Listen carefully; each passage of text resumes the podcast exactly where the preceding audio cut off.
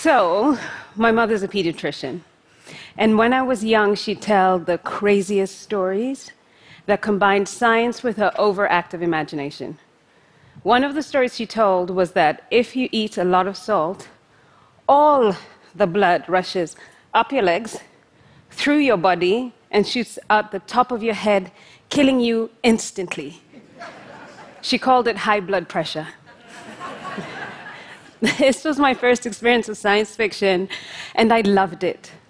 So, when I started to write my own science fiction and fantasy, I was surprised that it was considered un African.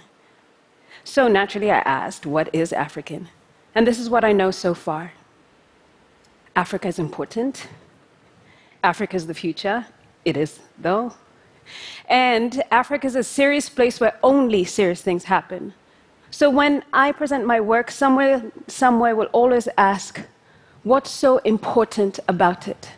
How does it deal with real African issues like war, poverty, devastation, or AIDS? And it doesn't.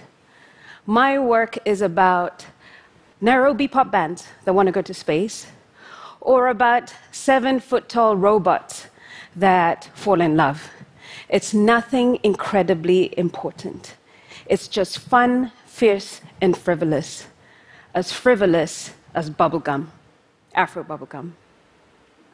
So, I'm not saying that agenda art isn't important. I'm the chairperson of a charity that deals with films and theaters that write about HIV and radicalization and female genital mutilation.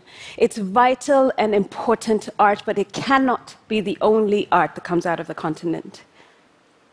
We have to tell more stories that are vibrant. The danger of the single story is still being realized.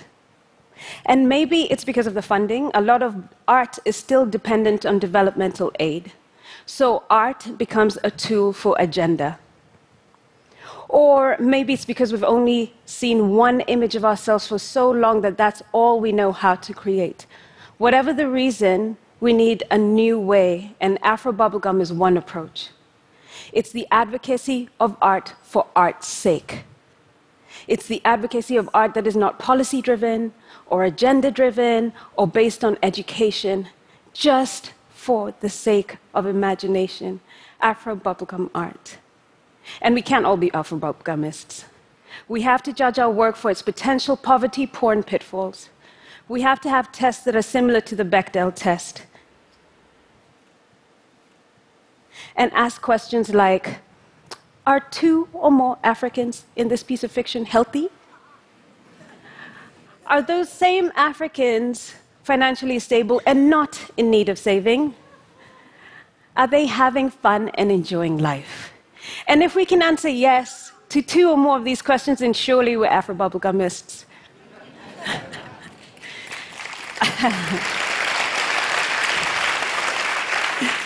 And fun is political. Because imagine if we have images of Africans who were vibrant and loving and thriving and living a beautiful, vibrant life. What would we think of ourselves then? Would we think that maybe we're worthy of more happiness? Would we think of our shared humanity through our shared joy? I think of these things when I create. I think of the people and the places that give me immeasurable joy, and I work to represent them.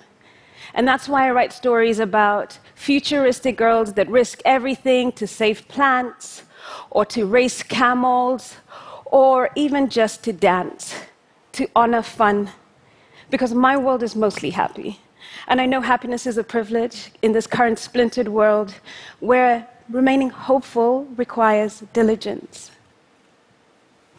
But Maybe if you join me in creating, curating, and commissioning more Afro bubblegum art, there might be hope for a different view of the world, a happy Africa view, where children are strangely traumatized by their mother's dark sense of humor, but also they're claiming fun, fierce, and frivolous art in the name of all things unseriously African, because we're Afro bubblegumists. And there's so many more of us than you can imagine. Thank you so much.